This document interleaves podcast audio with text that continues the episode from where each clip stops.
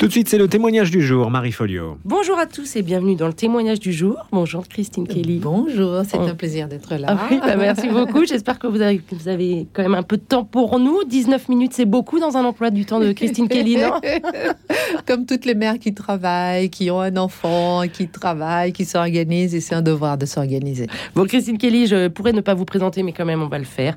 Euh, donc, vous animez euh, depuis 2019 Face à l'info euh, sur CNews, un magazine d'actualité d'une heure qui a alimenté les conversations et les polémiques. Surtout lorsqu'Éric Zemmour était un éditorialiste régulier jusqu'à ce qu'il se présente à l'élection présidentielle. Mais votre carrière de journaliste ne se résume pas à ça. Pour donner un tout petit résumé de tout ce que vous avez fait, parce qu'il y a beaucoup, beaucoup de choses. Vous avez commencé en Guadeloupe par une chaîne de télévision locale, puis journaliste à LCI, puis membre du CSA, et vous avez aussi été chroniqueuse à Touche pas à mon poste.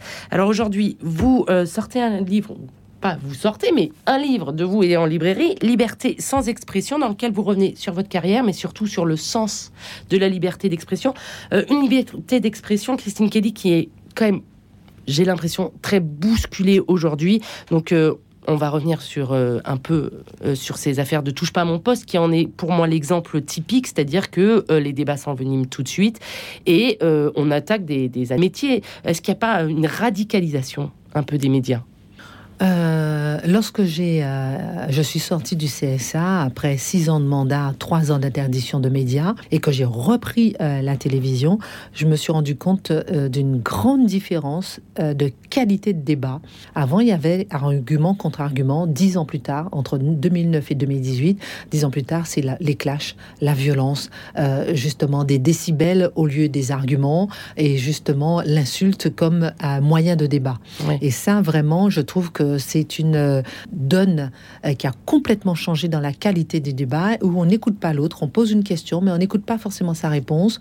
On, on répond pas sans écouter la question non plus, on répond à côté et on coupe souvent l'interlocuteur sans lui donner du temps pour argumenter euh, sa réponse, ce que je fais en revanche Oui. face à l'info. Voilà, sur ces news, on voit que vous laissez le temps à vos intervenants d'exposer leurs propos, que vous soyez d'accord ou pas. Exactement. Là n'est pas le problème. Est-ce que vous pensez justement, en parlant du, du rôle du journaliste, que le téléspectateur ou l'auditeur chez nous comprend ce que c'est la neutralité Oui, je pense que le téléspectateur comprend mieux même que le journaliste ce que c'est que la neutralité. Et, euh, et il, est, il y est très sensible. J'ai été là, un salon du livre à Brève-la-Gaillarde Mhm. pour euh, signer des livres. Et j'ai été euh, très frappée par les 300, 400 personnes avec qui j'ai discuté, l'une après l'autre, de voir à quel point ils ont un regard très précis sur qui vous êtes. Madame, ce que j'aime avec vous, c'est qu'on ne connaît pas vos- votre avis. Mhm. Madame, ça revenait systématiquement. Et c'est très intéressant de voir que même si c'est intéressant de voir que le téléspectateur a une notion parfaitement claire de la neutralité, il n'empêche que d'autres veulent absolument vous définir comme de droite, définir comme facho, Oui. définir comme extrémiste de droite, définir comme euh, quelqu'un qui ou bien soutient Macron, ou bien euh, soutient euh, Zemmour, ou bien soutient Marine Le Pen, ou bien etc. etc. Alors que personne n'en sait rien. Oui, oui. Mais le téléspectateur ne s'y trompe pas. Et Alors, vous trouvez que vous, aujourd'hui, en tant que journaliste, vous avez cette pression justement de qui je suis, qui pour, pour, pour qui je dois voter, etc. On vous donne cette pression Oui, on est un peu euh, assigné à résidence à se positionner. Ouais. Et euh, c'est intéressant de voir qu'en tant que journaliste, on on n'est pas obligé, tous les journalistes ne sont pas obligés d'être neutres. Il y a des éditorialistes, etc. Mais on peut avoir quand même une certaine race de journalistes qui euh, veulent rester neutres dans certains débats. Moi, je suis journaliste. Dans, si je suis invité chez Morandini euh, ou bien dans Balance ton poste sur C8, je donne mon avis. Je suis invité pour donner mon avis, je donne mon avis. En Donc là, revanche, c'est Christine Kelly qui y va, c'est pas la journaliste. Mais lors- voilà. Ou bien Christine Kelly, la journaliste, mais pour donner son avis. Oui, voilà. Vous voyez ce que je veux dire En revanche, quand j'anime une émission avec des éditorialistes qui donnent leur avis, je valorise euh, les euh, positions des uns des autres sans pour autant euh, aiguiller justement le débat en fonction de mes opinions. Mmh. Et ça, je trouve que c'est très important de, de, de protéger justement cette catégorie euh, euh, de débat où celui qui orchestre reste neutre alors qu'on veut vous assigner à résidence, on veut vous assigner à prendre position, on veut vous obliger à, à vous positionner. Et je trouve que euh, ça devient une force, ça devient euh, être résistant Mmh. que justement de rester dans sa position de neutralité autant que faire se peut pour pouvoir valoriser les éditorialistes qui, eux, ont leur, ont leur avis. Et ce qui est important surtout, c'est de montrer que dans la vie aujourd'hui, dans la société aujourd'hui, dans notre démocratie, dans notre vie quotidienne, il faut aussi à savoir écouter les arguments des uns et des autres sans pour autant se sentir ni agressé, ni violé, mmh. ni bousculé, ni tourmenté parce que euh, un interlocuteur, on n'est pas d'accord avec lui ou lui n'est pas d'accord avec soi. Donc je pense que c'est un exemple qui devrait servir un peu plus peut-être dans la société. On devrait être tolérant vis-à-vis des arguments des uns et des autres. Et alors, euh, on a beaucoup parlé de vous euh, lorsque Éric Zemmour justement était, euh, était éditorialiste dans votre émission. C'était pas fatigant justement de toujours être comparé et encore aujourd'hui on doit beaucoup vous en parler. C'était pas fatigant de toujours devoir se justifier, euh, devoir expliquer. Expliquer quoi, par exemple? Qu'il était là et qu'il avait droit ah à sa parole. ah, ah, oui, d'accord, oui, oui, tout à fait. Alors oui, c'était assez épuisant et assez surprenant de voir que... Mais là encore, le téléspectateur ne se trompe pas. Oui, pour vous, il n'y avait pas de problème pour, le téléspectateur. oui, pour moi, j'ai remarqué qu'il y a une grande différence entre les journalistes, etc., l'intelligentsia qui va absolument vous condamner parce que vous faites votre métier, et le public qui se dit mais oui, il a le droit à la parole. Mais pourquoi Enfin, qu'on soit d'accord ou pas. Parce que là, aujourd'hui, tiens, je suis d'accord avec lui à 10% sur ce qu'il dit. Sur l'autre sujet, je suis pas d'accord du tout. Le lendemain, je suis d'accord à 80%. C'est ça. C'est pas ne pas avoir voir quelqu'un en face et tout de suite ne pas être d'accord. Mhm. Donc, euh, oui, euh, j'ai dû beaucoup expliquer, mais je pense que là aussi, le téléspectateur a bien compris. Et c'est ce qui explique aussi les bonnes audiences jusqu'à présent de Face à l'info. C'est que on donne euh, la responsabilité du jugement au téléspectateur et on ne juge pas en amont. On donne la possibilité au téléspectateur d'être lui intelligent, de décider, de trier ce qu'il aime, ce qu'il n'aime pas, ce qu'il veut. En revanche, on lui dit tout. Hmm. Voilà ce qu'on sait. Voilà ce Pour vous, le téléspectateur est intelligent. Il est intelligent, exactement. Donc c'est le média, c'est plus les médias qui créeraient ces polémiques pour vous. C'est-à-dire que les médias, pour moi, souvent euh, donnent, au lieu de donner à, réfléchir ou de donner la possibilité de penser, donnent prêt à penser. C'est-à-dire trient en amont certaines infos. Ah ça, on va pas leur montrer. Ah ça, on va pas leur dire. Et ensuite, leur dire voilà, il faut penser ça.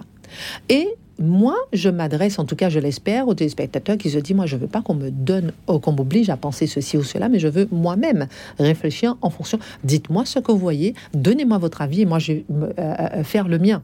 Et je trouve que c'est important de pouvoir parler de tous les sujets, qu'ils soient sensibles, qu'ils fâchent, qu'ils euh, insupportent, mais qu'on puisse pouvoir savoir, se, rendre compte que voilà notre société, voilà ce qui existe. Et, voilà sa pluralité Voilà sa pluralité. Dans et les opinions. Et ça, c'est très important et je me bats pour ça, pour cette pluralité des opinions, pluralité des, expressions, qui me vient non seulement du CSA, mais effectivement, je raconte dans le livre de mon parcours, mais le rôle principal de l'ARCOM euh, ex-CSA, c'est justement de gérer au quotidien cette pluralité mmh. d'expression. Mmh. Donc, je suis dans la droite ligne de la mission d'un ancien membre du CSA ou de membre du CSA, c'est-à-dire de valoriser la pluralité des expressions. Attention, toujours dans le cadre de la loi. Ouais. Et alors, justement, vous parliez de votre livre et de votre expérience dans le CSA, vous avez quand même un parcours euh, que moi je trouve assez extraordinaire parce que vous avez commencé euh, avant de faire votre école de journaliste. Vous avez été journaliste dans votre chaîne locale et après, vous avez suivi les étapes logiques, c'est-à-dire que vous avez présenté une école de journalisme et après, voilà, le, votre carrière s'est déroulée. Qu'est-ce qui a changé dans la Christine Kelly, journaliste à ses débuts et maintenant? Oh, Tout. Tout. Ah Est-ce que de la déception, au contraire de, l'excitation? Euh, De la sagesse. Ah. de la distance, de la hauteur, de la tolérance, de la perspicacité, du discernement. Je suis passée peut-être de la naïveté à la clairvoyance, au discernement. Je suis passée de effectivement l'insouciance joviale et euh, à, la, au discernement et à la clairvoyance euh, euh, maîtrisée. voilà. Donc lorsque je, je découvre l'audiovisuel, j'ai soif de tout, de rencontrer tout le monde. Je n'ai aucune notion de ce qu'on peut appeler une idéologie. Et petit à petit, lorsque je passe par l'école de journalisme, ou bien lorsque j'arrive, justement, petit à petit, je progresse dans le métier, je me rends compte que on ne nous dit pas tout. Pour reprendre une expression, pour rigoler un peu. Mais je me rends compte que certaines choses sont biaisées, certaines idéologies sont infusées. Euh, euh, on nous donne du prêt-à-penser. Et là, voilà. Donc ça me fait, ça me fait euh, réfléchir un peu. Et je trouve dommage que dans notre monde de liberté, que au nom du bien avec un B majuscule, au nom de vouloir bien faire, on veut faire taire certaines idées, certaines façons de penser qui sont différentes, qui sont peut-être, comme certains disent, peut-être nauséabondes, mais il faut savoir qu'il y a des idées qui existent pour être bien conscient de la société dans laquelle on est aujourd'hui. Et est-ce qu'il faut aussi euh, ne pas comprendre ces idées plus ou moins nauséabondes pour ou les combattre ou en tout cas euh, avancer soi-même dans son cheminement personnel? Exactement. Et c'est ça, il faut les entendre, les comprendre, les analyser, savoir si on est d'accord ou pas, si elles sont effectivement nauséabonde ou pas, et savoir pourquoi les gens votent de telle et telle façon, quelle est la réalité de leur quotidien. Hum. Parce que ceux qui votent et ceux qui regardent la télé, ils ont un quotidien qui n'est pas forcément le vôtre ni le mien. Ils ont un autre quotidien en dehors de Paris, en dehors de notre intelligence et notre petit milieu médiatico-politique. Et c'est important d'être de, de, en phase justement avec les Français. Et alors, moi, ce qui, ce qui me je trouve incroyable chez vous, c'est que vous avez quand même été cible de nombreuses attaques, vous avez été harcelé, euh, vous êtes quand même sous protection euh, tous les jours. Vous ne perdez jamais patience c'est moi, franchement, quelque chose qui me. Non, mais c'est, oui, ce calme toujours, cette sérénité. J'essaie de garder euh, euh, ma sérénité, j'essaie de garder mon calme, j'essaie de garder euh, ma hauteur de vue sur la vie, surtout. vraiment, lorsqu'on voit, par exemple, que on est en pleine guerre en Ukraine, que tout peut arriver du jour au lendemain, lorsqu'on voit qu'on est quand même dans une fin de civilisation, de la fin d'un cycle, lorsqu'on voit que, que, que le monde ne va pas forcément en s'arrangeant, qu'on est dans un monde de pénurie pénurie, de tout, de pâtes, de, médicaments, de moutarde, de, pédiatres, de médecins, de, de, personnel de crèche, pénurie de tout. Hum. Plus on est dans ce monde d'angoisse, de pénurie et de stress, plus je me réfugie dans ce que vous venez de décrire, c'est-à-dire le calme, la sérénité, euh, euh, justement la patience euh, au lieu de l'impatience et la hauteur de vue, plus que de me concentrer sur des détails. Et alors, bon, on a parlé de votre évolution dans le journalisme ou de votre évolution de regard sur le journalisme, mais au départ, qu'est-ce qui vous a vraiment passionné dans ce métier? Au départ, c'est la quête de l'autre. Je suis assoiffée de l'autre. Je suis assoiffée de je sais pas, mais je, marchais avec euh, une amie à ce week-end euh, tranquillement je voyais trois enfants qui jouaient et un qui pleurait. Ils avaient peut-être huit ans et mis de côté. Oh ça m'a fait mal au cœur, j'avais envie de bondir. Qu'est-ce qui se passe, les enfants? Je peux vous aider? J'ai un gros problème. Je n'ai pas... Vous aimez trop l'autre. Oui, oui, ben, exactement. Je m'y perds, je m'y noie. Et vous en euh, et ça, avec toutes vos épreuves? Je le canalise. J'essaie de le canaliser. Mais je veux toujours aider. Je veux toujours venir au secours. Encore maintenant? Ah ben complètement. Je vous dis là ce week-end, un enfant. Parce que vous pourriez être désillusionné quand même. Ah, je ne suis pas désillusionnée. Je suis toujours, j'ai toujours besoin d'aider. Alors je canalise. Je dis attention n'oublie pas de t'occuper de toi d'abord, n'oublie pas de t'occuper de ta famille d'abord, etc. Parce que je me suis déjà perdue. J'ai pas de temps, mais là, je fais un colloque sur les familles monoparentales pour leur donner des hum. solutions le 26 hum. novembre à l'Assemblée nationale pour leur donner des solutions pour faire face à la crise du pouvoir d'achat. Donc, je n'ai pas de temps. C'est un samedi, c'est un week-end. J'ai très rarement des week-ends parce que je vais tout le temps dédicacer mon livre. Je prends le temps parce que je trouve que dans notre société, alors peut-être que moi j'ai un travers peut-être trop développé à ce niveau-là, je pense que on vit avec les autres, on vit par parmi les autres. Le Covid nous a montré que sans l'autre, on peut dépérir. Sans le regard de l'autre, on peut mourir, mourir psychologiquement. On peut plus, on n'a plus quelqu'un avec qui échanger, avec qui partager. Et je trouve que c'est important de se tenir la main, faire face à tout, se tenir la main, de partager des arguments, de se dire tiens, je peux t'aider pour ça et toi tu peux m'aider pour ça. Mais tiens, on peut faire ce chemin, ce bout de chemin ensemble. Ah, on n'est pas d'accord, on se lâche la main, mais on se quitte pas des yeux et on continue à discuter. Et je trouve que ça c'est important. On a besoin de savoir encore aujourd'hui qu'on peut être tolérant, qu'on peut aimer l'autre, qu'on peut respecter l'autre sans pour autant être d'accord avec sa vie et ses mmh. idées. Et alors aujourd'hui, euh, vous qui êtes curieuse de l'autre, c'est l'inverse. C'est, vous vous livrez dans ce livre, vous vous livrez en même temps, c'est quand même un essai sur euh, la liberté d'expression à travers votre vie. Est-ce que c'est pas dur de parler de soi justement quand on est journaliste? Ah, c'est extrêmement difficile, extrêmement difficile. Surtout que vous faites le tour des plateaux, on vous voit beaucoup pour parler de vous quelque part. Oui, ou bien plus vous parler de la liberté d'expression, plus pour parler de ce qui m'anime que de moi-même. Ah oui, vous, voulez dire qu'on rentre pas dans votre intimité. Oui, voilà. Je trouve, et même dans le livre, j'ai essayé de raconter un peu mon parcours mais surtout la liberté à travers le parcours. Qu'est-ce qui m'a poussé à aller vers la liberté d'expression plus que moi-même? Donc je trouve que c'est un livre tourné plus vers ce qui m'anime que ce qui est à l'intérieur de, euh, de moi-même et de ma propre personnalité. Alors bien sûr, évidemment, je n'ai pas tout dévoilé, tout défloré, mais j'ai raconté beaucoup effectivement de ma vie, de mon enfance, d'où je viens. Et je trouve aussi que le téléspectateur a envie de savoir qui euh, se cache derrière justement celle qui est dans face à l'info. Pourquoi elle a mm. accepté d'avoir un Zemmour sur son plateau Pourquoi elle a accepté d'être à cette place? On m'a beaucoup fait le reproche. Mais pourquoi vous êtes une antillaise? Qu'est-ce que vous faites là? Vous êtes vous êtes une femme. Qu'est-ce que vous faites là? Mais vous occupez des familles monoparentales. Qu'est-ce que vous faites là? Mais au nom de toutes ces carrefours ou bien toutes ces cases dans lesquelles on veut me mettre, je n'ai pas le droit d'être là? Voilà ce que je voulais expliquer. Pourquoi j'ai le droit d'être là comme tout le monde? En fait, votre cauchemar, c'est d'être catalogué.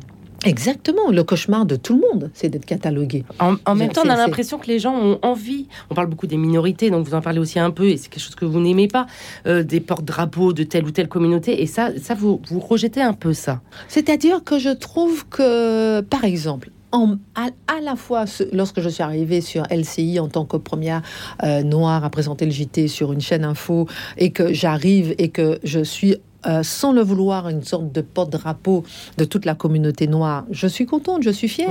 Et en même temps, je continue mon parcours tranquillement et, j'arrive à faire face à l'info. Et les mêmes euh, peuvent, euh, pas, tous, mais une partie, tourne le regard, détourne le regard et se dit Non, mais on t'enlève le drapeau. Vous voyez ce que je veux dire Donc, je ne porte ma couleur de peau ni comme un drapeau, ni comme un fardeau.